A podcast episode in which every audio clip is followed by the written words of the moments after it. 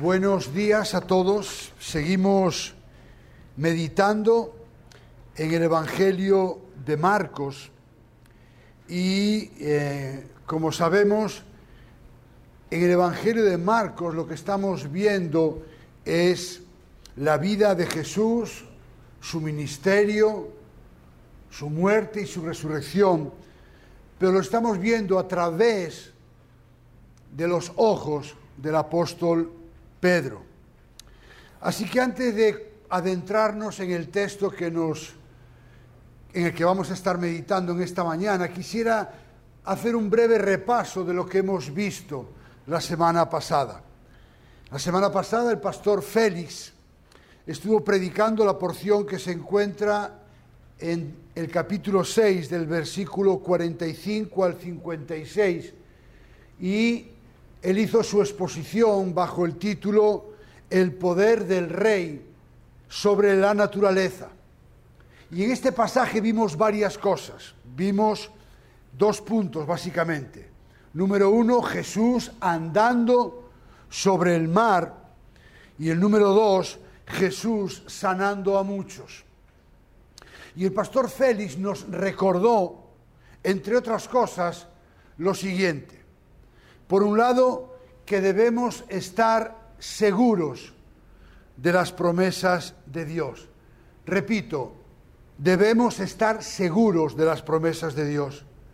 Después, podemos estar confiados de que el Señor ve nuestros problemas, como vio el de los discípulos. También podemos estar seguros de que el Señor siempre llega a tiempo. Y por último, que en cualquier situación que nos encontremos, debemos recordar las palabras del Señor Jesús. Ten ánimo, yo soy, no teman. Y acabó el pastor Félix con una cita de Agustín de Hipona que dijo, Jesús vino caminando entre las olas y así Él pone todas las tormentas de la vida bajo sus pies. Cristianos, ¿por qué tienen miedo? Decía Agustín de Hipona. Y acabamos, desde mi punto de vista, el servicio de una manera sublime, cantando, recordando, Él me sostendrá. Y hoy vamos a estar meditando en la porción que se encuentra en el capítulo 7 versículos del 1 al 23. Así que le invito a que vayamos al Evangelio de Marcos capítulo 7, versículos del 1 al 23. ¿Lo tenemos? Dice así la palabra del Señor. Los fariseos y algunos de los escribas que habían venido a Jerusalén se reunieron alrededor de él y vieron que algunos de sus discípulos comían el pan con manos inmundas, es decir, sin lavar, porque los fariseos y todos los judíos no comen a menos de que se laven las manos cuidadosamente, observando así la tradición de los ancianos. Cuando vuelven de la plaza y no comen a menos que se laven, y hay muchas otras cosas que han recibido para observarlas, como el lavamiento de los vasos, de los cántaros y de las vasijas de cobre.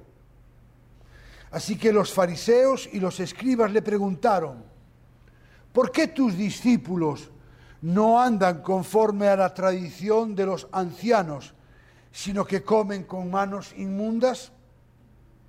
Jesús le respondió, bien profetizó Isaías de ustedes, hipócritas. Como está escrito, este pueblo con labios me honra, pero su corazón está muy lejos de mí.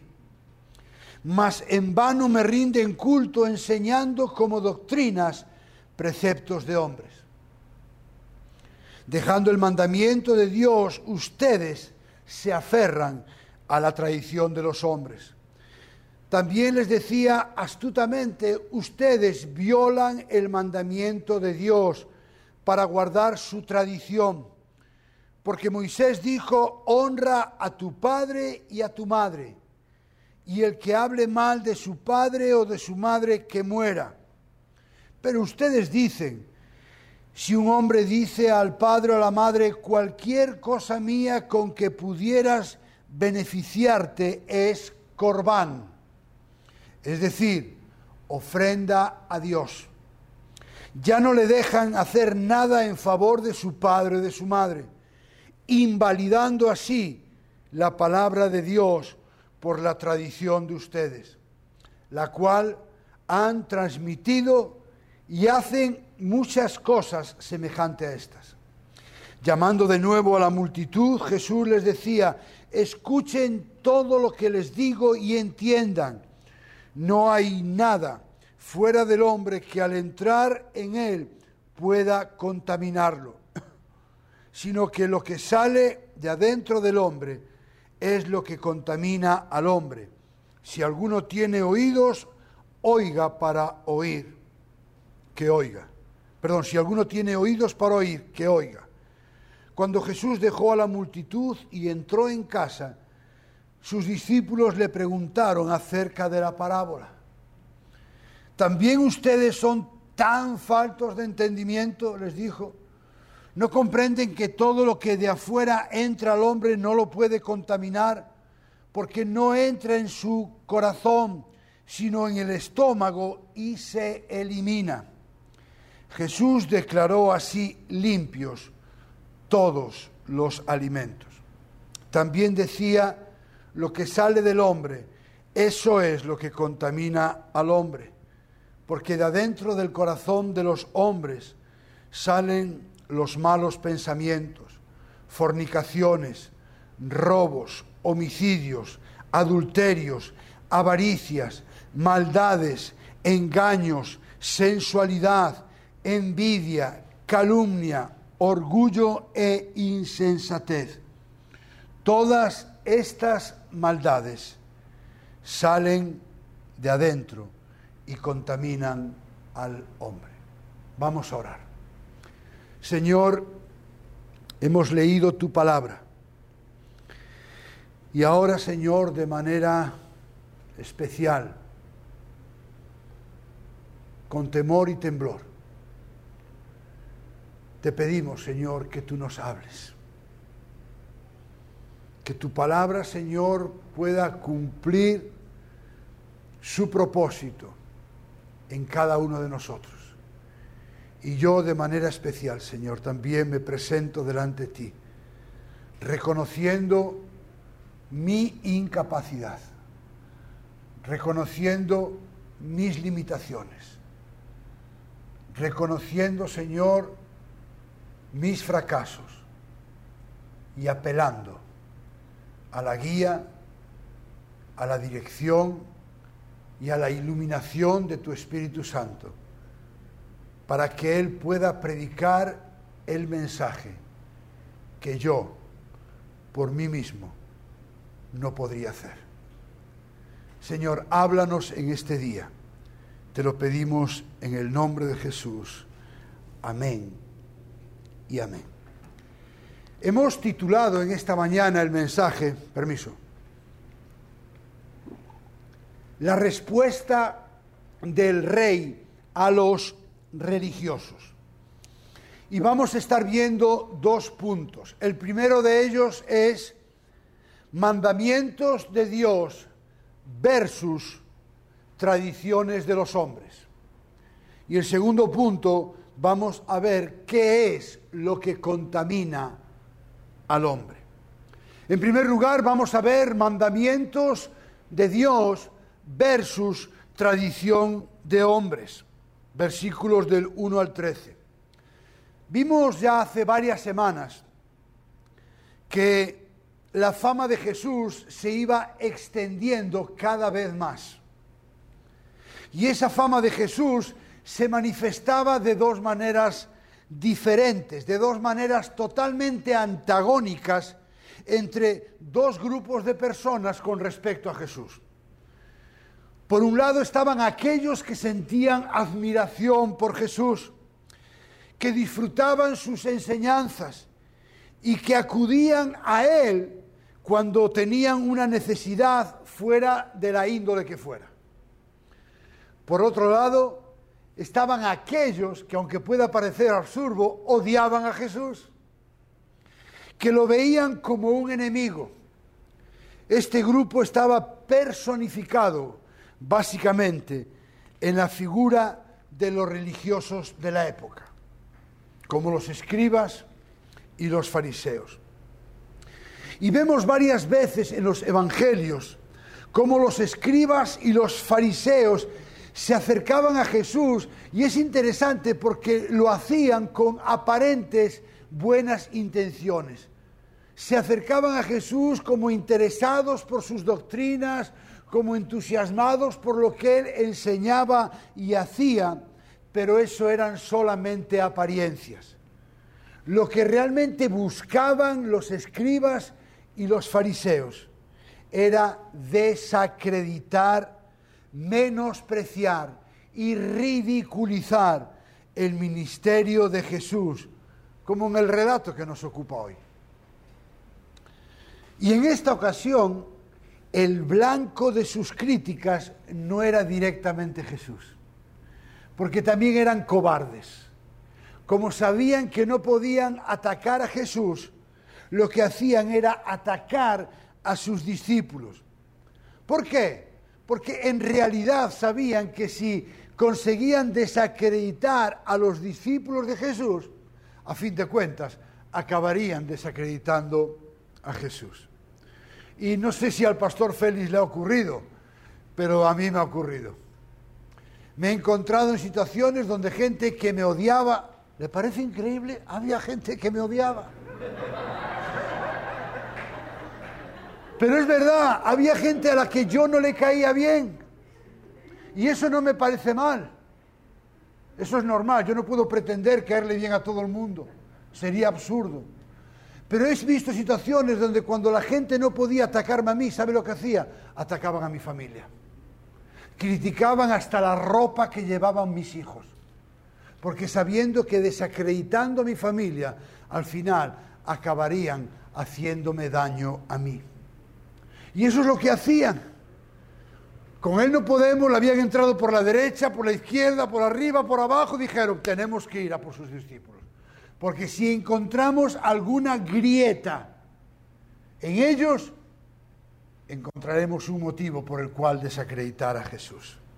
Y dice Marcos que los fariseos y algunos de los escribas que habían venido a Jerusalén se reunieron alrededor dice, y vieron que algunos de sus discípulos, ¿por qué? Porque lo primero que hacían es empezar a mirar, a ver en qué podían coger a Jesús o a los suyos. Así que empezaron a mirar alrededor y dice que vieron que algunos de sus discípulos comían el pan con las manos inmundas, es decir, sin lavar. Ahora, tenemos que entender que esta queja de los escribas y de los fariseos hacia, hacia sus discípulos no tenía nada que ver con limpiarse las manos porque las tuvieran sucias, sino con un lavado ceremonial. La acusación a sus discípulos es que comían el pan con manos inmundas. Los discípulos de Jesús estaban siendo acusados de que no habían sido sus manos lavadas ceremonialmente y por lo tanto, al no haberlas lavado de esa manera ritual y ceremonial, no se habían apartado de la deshonra asociada con haber tocado algo profano. Ahora, ¿qué era este lavamiento ceremonial? John MacArthur lo explica de la siguiente manera. La ceremonia de este lavado de manos incluía a alguien que vertía el agua de una, en una, de una tinaja sobre las manos de otra persona, cuyos dedos debían estar mirando hacia arriba. A medida que el agua avanzaba a las muñecas, las personas podían pasar al siguiente paso, en el cual debían iniciar el procedimiento inicial o repetirlo, pero ahora con los dedos mirando hacia abajo. Y luego cada mano debía ser frotada con el puño de la otra mano. Ahora bien, la pregunta es, ¿de qué estaban realmente acusando los escribas y los fariseos a Jesús? ¿Cuál era el fundamento de su acusación? Bueno, el versículo 3 nos dice que según los escribas y fariseos, los discípulos de Jesús no estaban observando, escuche bien, la tradición de los ancianos. ¿A qué se referían? Bueno, la tradición de los ancianos no era la ley de Moisés, era un cuerpo de leyes extrabíblicas y de interpretación de las escrituras que habían sustituido en la práctica a las escrituras como máxima autoridad religiosa dentro del judaísmo. Era un cuerpo de leyes, como dije, extrabíblicas, que habían existido solamente en forma oral, se la habían pasado oralmente de generación en generación y únicamente desde la cautividad de Babilonia. Y luego esta tradición oral fue llevada al papel o de forma escrita en lo que se conoce como la Mishnah a finales del siglo II antes de Cristo.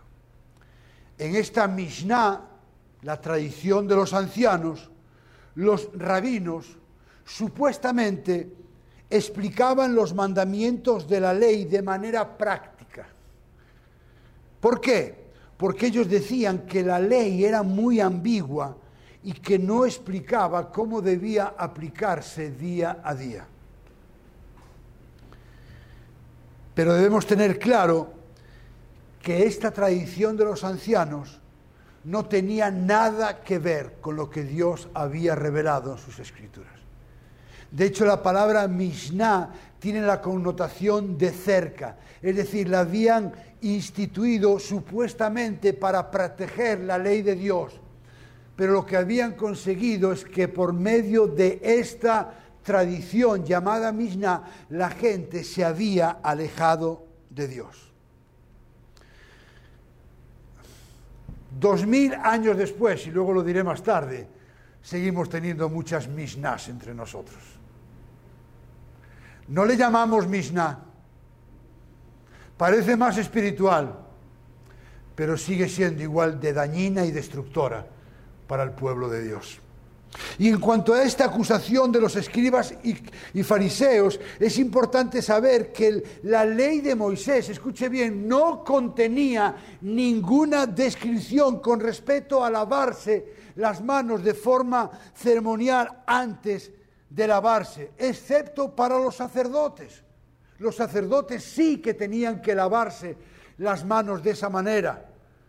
¿Antes de qué? Antes de ingerir las ofrendas sagradas. Y eso lo vemos en el libro de Levítico, capítulo 22, versículos 6 y 7. Así que esta tradición de los ancianos, escuche bien, era un añadido a lo dicho por Dios. Y de ahí la reacción de Jesús en los versículos 6 y 7. Jesús le respondió, bien profetizó Isaías de ustedes, hipócritas. Como está escrito, este pueblo con labios me honra, pero su corazón está lejos de mí mas en vano me rinden culto, enseñando como doctrinas preceptos de hombres, dejando el mandamiento de Dios, ustedes se aferran a la tradición de los hombres. En primer lugar, les llama hipócritas, como bien leyó el pastor Félix cuando les llamó también sepulcros blanqueados. En un principio, hipócrita o un hipócrita podría ser un intérprete de sueños, un orador, un recitador de, poesía o un actor. Es decir, a un actor se le llamaba un hipócrita. Es decir, alguien que estaba actuando, que estaba, digamos, jugando un papel que no se correspondía con la realidad. Después la palabra hipócrita adquirió la connotación negativa de simulación, duplicidad o incluso falsedad. Es decir, un hipócrita era alguien cuya apariencia exterior era muy distinta de su realidad interior. Repito, un hipócrita era aquel o es aquel cuya apariencia exterior es totalmente distinta de su realidad interior. Y eso se relaciona con las palabras citadas por Jesús en Isaías 29:3, donde Jesús les acusa de varias cosas. Número uno, honraban a Dios solo de labios. Y ahí podemos caer cada uno de nosotros. Venimos los domingos al culto, alabamos al Señor, cerramos nuestros ojitos, incluso se nos ponen en blanco a veces para, para parecer más espirituales.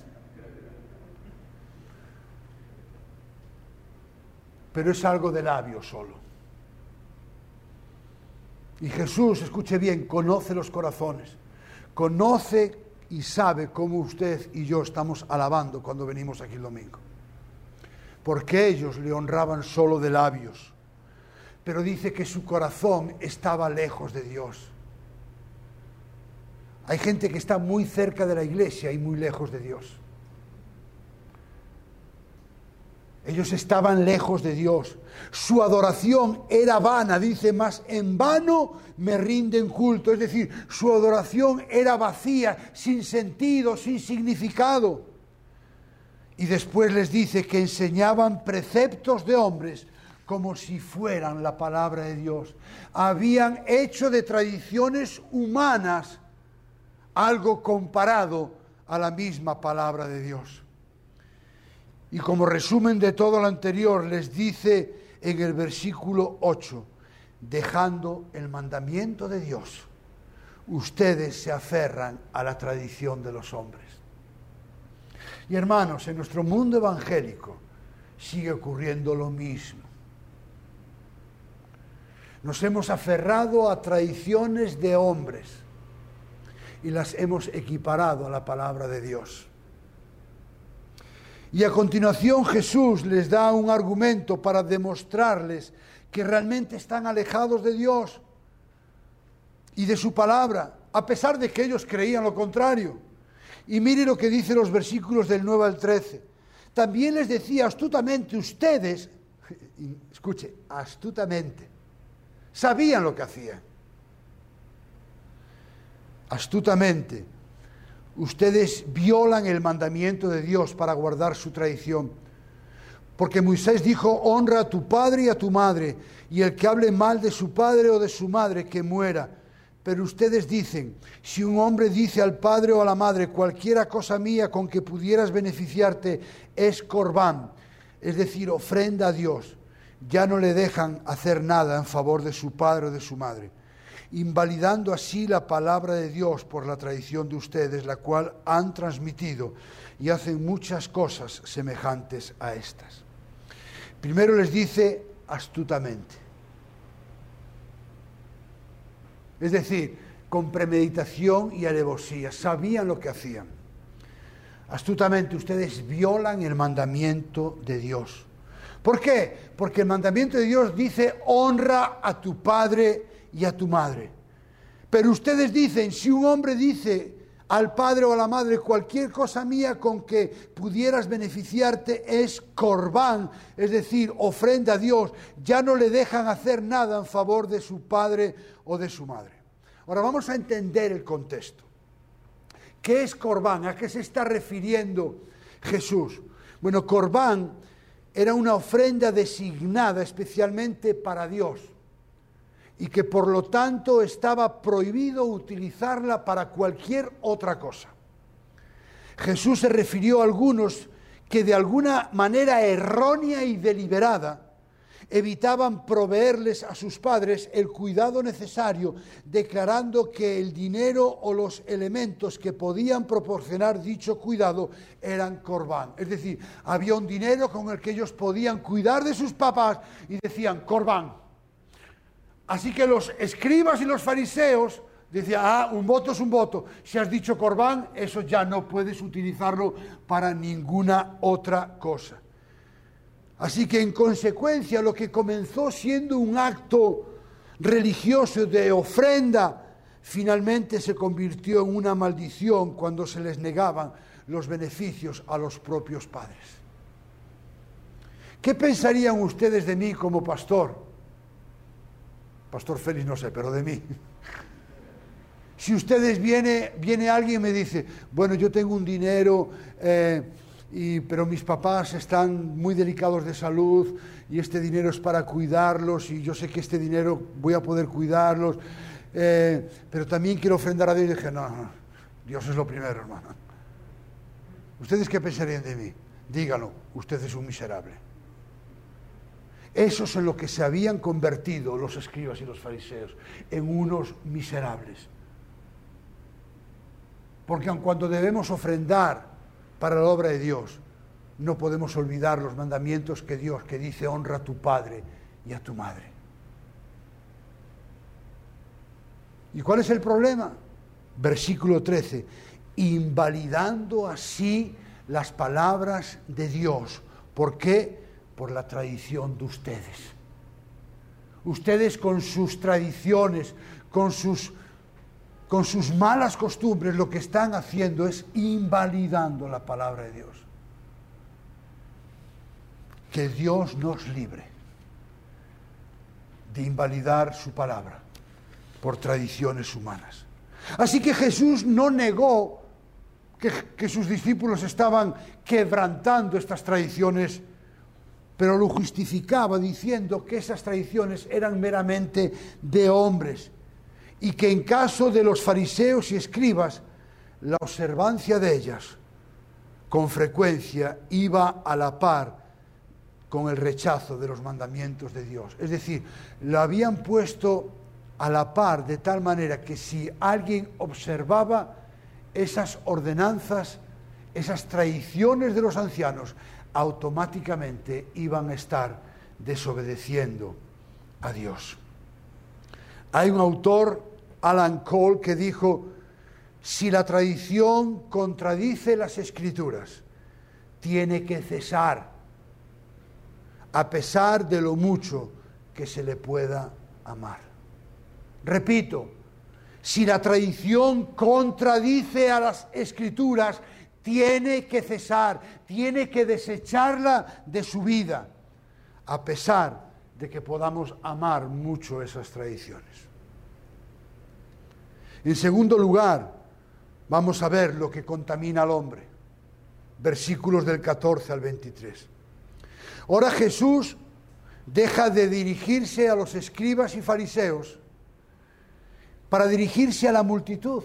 Dice Marcos que llamando de nuevo a la multitud, Jesús les, les decía. Es decir, ¿por qué? ¿Por qué este cambio?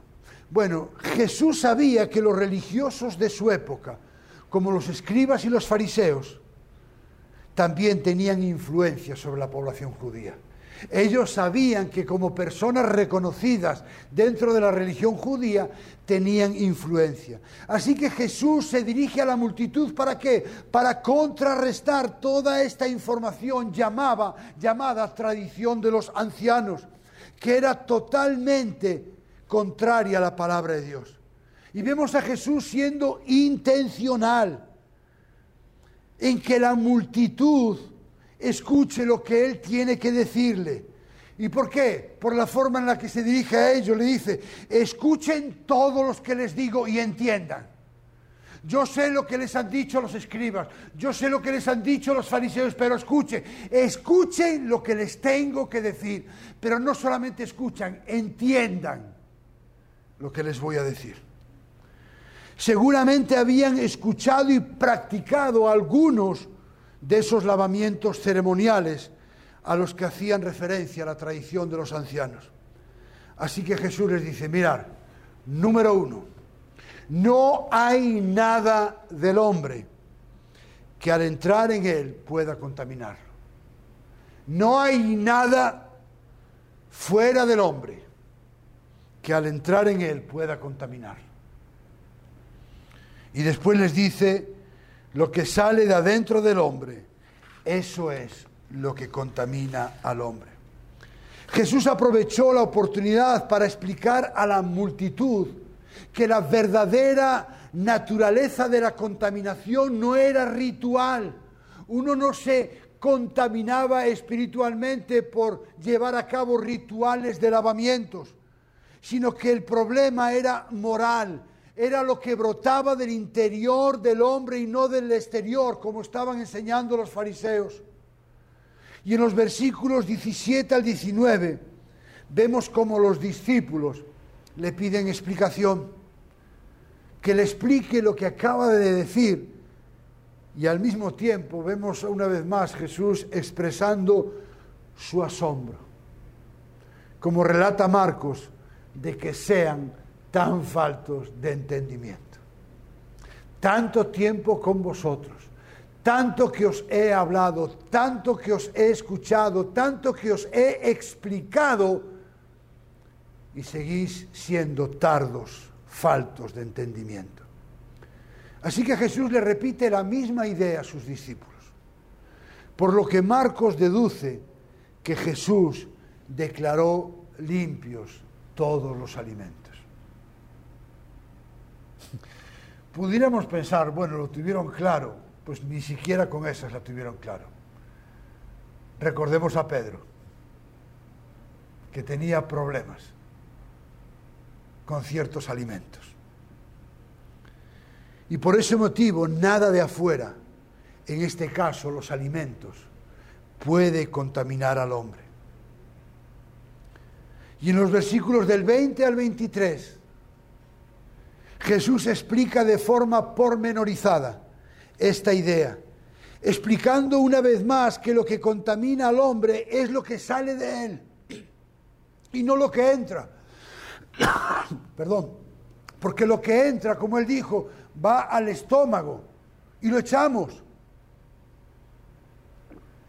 Así que eso no puede contaminar al hombre. Jesús mostró que el corazón, también diríamos la mente, es la fuente de contaminación y él presentó una lista sobria de las cosas terribles que pueden salir de nosotros. Escuche, no entrar, salir de nosotros. Y Jesús habló de malos pensamientos, fornicaciones, robos, homicidios, adulterios, avaricias, maldades, engaños, sensualidad, envidia, calumnia, orgullo e insensatez. Y Jesús acaba diciendo, todas estas maldades de adentro salen y contaminan al hombre. Un comentarista dice que el pecado es una enfermedad del corazón, no un mal de la piel. El pecado es una enfermedad del corazón, no un mal de la piel. Quisiera ir concluyendo y que pudiéramos ver el contraste que hay entre las tradiciones humanas y la verdad eterna de Dios. Las, las tradiciones humanas se preocupan solamente de las formas externas,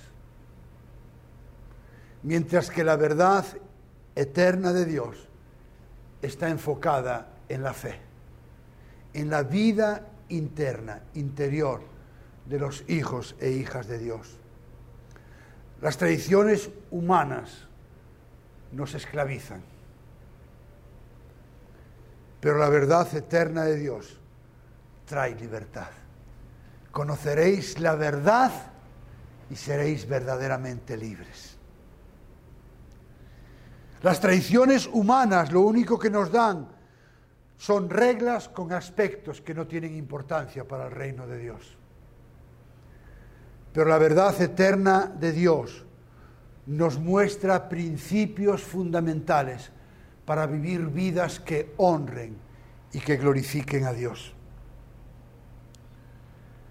Las tradiciones humanas ponen el énfasis en una piedad externa, en una vida de apariencia, mientras que la verdad eterna de Dios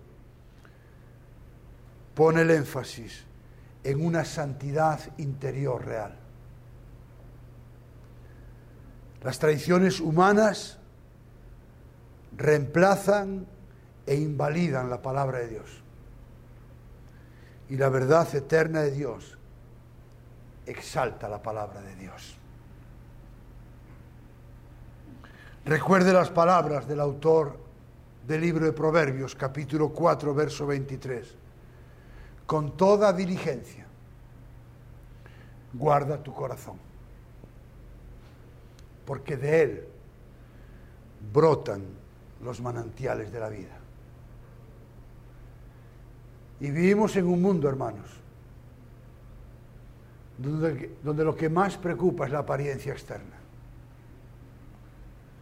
donde la gente lo que hace es cuidar solamente su apariencia externa.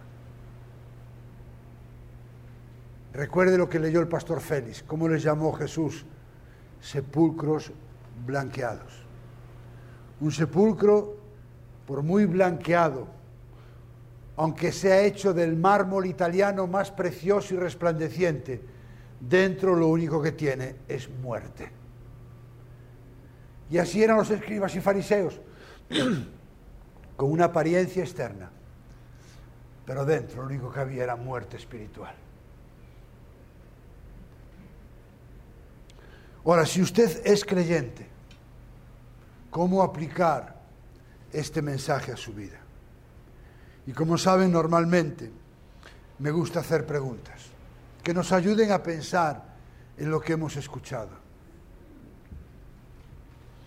En primer lugar, estamos, como dice la palabra de Dios en Filipenses 2.12, ocupándonos de nuestra salvación con temor y temblor, o somos como los escribas y fariseos, que estamos más ocupados de los demás que de nosotros mismos. Somos como los escribas que nos encanta mirar alrededor para ver los fallos de los demás. En segundo lugar, ¿qué nos preocupa más? ¿Nuestra apariencia externa o una vida de santidad que honre y glorifica a Dios?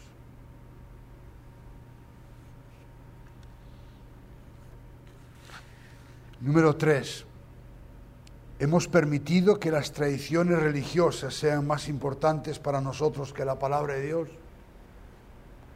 Y yo se lo dije hace un momento. Han pasado dos mil años y el corazón de los creyentes sigue siendo el mismo. Nos creemos mejores que otros porque tenemos buena teología. Bueno, eh, yo soy reformado. Y al final, ¿sabe de qué se trata? Yo, me, mi, conmigo. Y cada vez que usted le pone un apellido a su vida espiritual, eso quiere decir que se trata más de usted que de Dios. Y muchas veces nos hemos aferrado a tradiciones y a creencias que no son malas en sí mismo, pero que no pueden invalidar la palabra de Dios. Por muy sana doctrina que tengamos, tenemos que ser cuidadosos. Y lo hemos visto. Hace años, introducir una guitarra en un culto cristiano era un sacrilegio, porque había una tradición que le impedía. Ahora tenemos tradiciones de vestimenta. No se puede vestir de, diferente, de, manera. Lo que hay que vestir es de manera que honre y glorifica a Dios. No poner el énfasis donde la palabra de Dios no lo pone. Y a veces perdemos el tiempo en situaciones que realmente no edifican la iglesia. Y vemos batallas en las redes sociales. El otro día yo no tengo Facebook, pero mi esposa me enseñó una batalla ahí que empezó no sé quién y la acabó no sé cuándo. Y pim, pam, pam, pam. Hermanos, pero, hermanos, ¿creemos que realmente eso glorifica a Dios? A veces estamos más interesados en tener razón que en glorificar a Dios. A veces estamos más interesados en ganar que en de honrar a Dios. Y aquí ni usted y yo tenemos que ganar nada. Toda la gloria, toda la honra y todo el honor es para Dios. Así que yo le pido que sea honesto. ¿Hay alguna tradición? ¿Algo que pueda invalidar la palabra de Dios? Cosas a las que usted le haya dado más importancia que la palabra de Dios. Hace algunos años mi esposa y yo fuimos a una iglesia. Y yo, ignorante de mí, no es que sea mucho menos ignorante ahora, pero en aquella época era muy ignorante. Y yo vengo de una iglesia donde me convertí, donde yo pensaba que estaba el cielo y después mi iglesia. Todo lo demás era casi carnal. Así que yo me convertí en una iglesia, ¿verdad? Donde, pues bueno, teníamos un estilo de alabanza, ¿verdad? Y recuerdo que, que pues, me conocen, yo soy expresivo, me gusta levantar las manos, tocar palmas, yo soy expresivo. No tiene que ver con mi espiritualidad, tiene que ver con mi expresividad. Porque a veces creemos que cuanto más expresivo uno, es más espiritual. Alguien dijo que a la carne le encanta disfrazarse de espiritual. Pero así yo llegué al seminario, ¿verdad? Recuerden, mi iglesia, el top. Así que, como estudiante del seminario, vamos a colaborar con una iglesia. Cuando yo entré y escuché el tiempo de alabanza, yo dije, Dios mío, ¿esto qué es? ¿Qué es esto? Solo cantaban himnos. Eh, no tenían instrumento, ¿verdad? Bueno, tenía una hermana que, tocaba la guitarra. Fíjese, yo no toco la guitarra y la toco mejor que ella. Y yo no la toco. O sea, yo no toco la guitarra y la toco mejor que ella. O sea, imagínese. Entonces, era, era algo que yo, yo dije, y entonces adopté una actitud crítica. Claro, la gente muy formal, los servicios, ¿verdad? Entonces yo en una conversación con Elena, yo le dije a Elena, bueno, mira, yo lo que quiero es, yo, ¿dónde, ¿qué forma? Sacar textos fuera de contexto. Yo dije, donde está el Espíritu del Señor, ahí hay libertad. Ahí lo lancé. Y yo dije, así que si yo, yo, yo si quiero levantar las manos, tocar palmas, yo lo voy a hacer.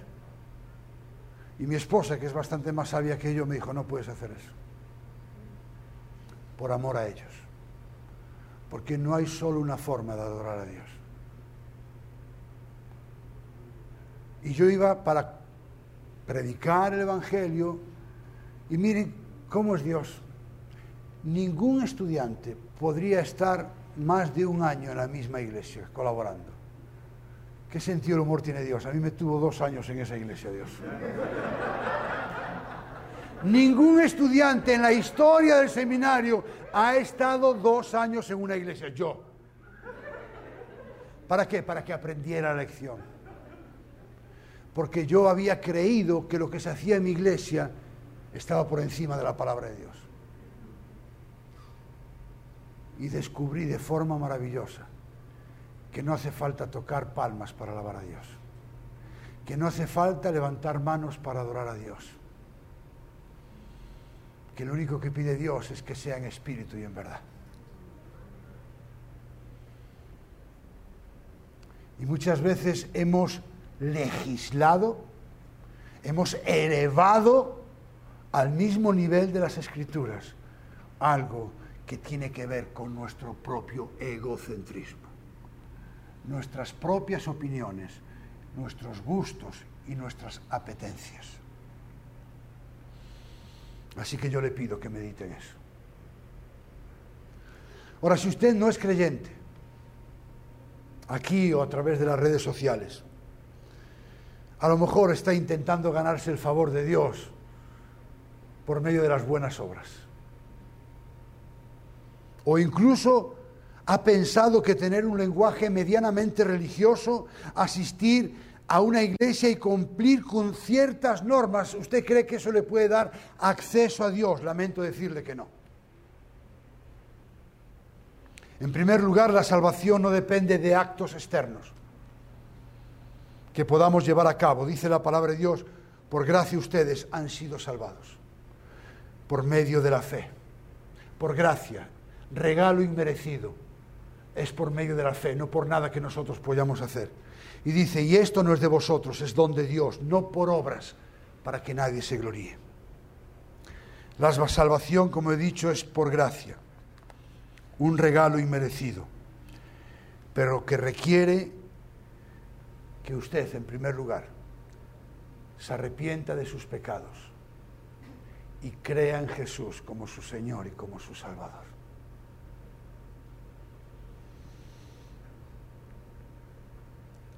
Un amigo mío dice que según las estadísticas, de cada 10 personas, 10 se mueren. ¿Escuchó? De cada 10 personas, 10 se mueren. Bienvenido al club. Lo que quiere decir es que un día usted y yo vamos a tener que comparecer delante del trono de Dios. Y no vamos a poder sacar ninguna medallita, ni ninguna buena obra, ni las veces que fuimos a la iglesia, ni si caminamos de rodillas o si hicimos votos, no. Porque usted y yo, delante de Dios, vamos a ser declarados culpables. La diferencia es que va a haber un grupo de personas que va a tener a su abogado allí, Cristo. ¿Quiénes? Aquellos que un día se arrepintieron de sus pecados y reconocieron a ese Cristo como su Señor y como su Salvador. Aquel que pagó el precio por nuestros pecados. Así que usted tiene dos opciones. O conformarse a estar cerca de la iglesia, o conformarse a estar cerca de Dios. Estar cerca de la iglesia depende de usted. Estar cerca de Dios depende de Cristo. Porque Él murió por sus pecados. Pero usted puede responder arrepintiéndose de sus pecados y creyendo en Jesús como su Señor y como su Salvador. Vamos a orar. Padre amado, queremos darte gracias, Señor, por tu palabra. Gracias Señor porque también somos o hemos sido algo fariseos, aferrándonos a traiciones de hombres, equiparándolas a tu palabra. Señor, que seas tú trayendo convicción de pecado sobre tu pueblo que podamos enfocarnos en las cosas que están dentro de nosotros, que son las que realmente nos contaminan. Y que podamos desecharlas de nuestras vidas con la ayuda de tu Espíritu Santo. Y Señor, yo te pido que si hay alguien que no tiene seguro, que es un hijo o una hija tuya, yo te pido que tu Espíritu Santo traiga convicción de pecado sobre su vida, para que pueda arrepentirse y creer en ti como su Señor y como su Salvador. Gracias Señor por tu palabra, que podamos meditar en ella. En el nombre precioso de Jesús. Amén.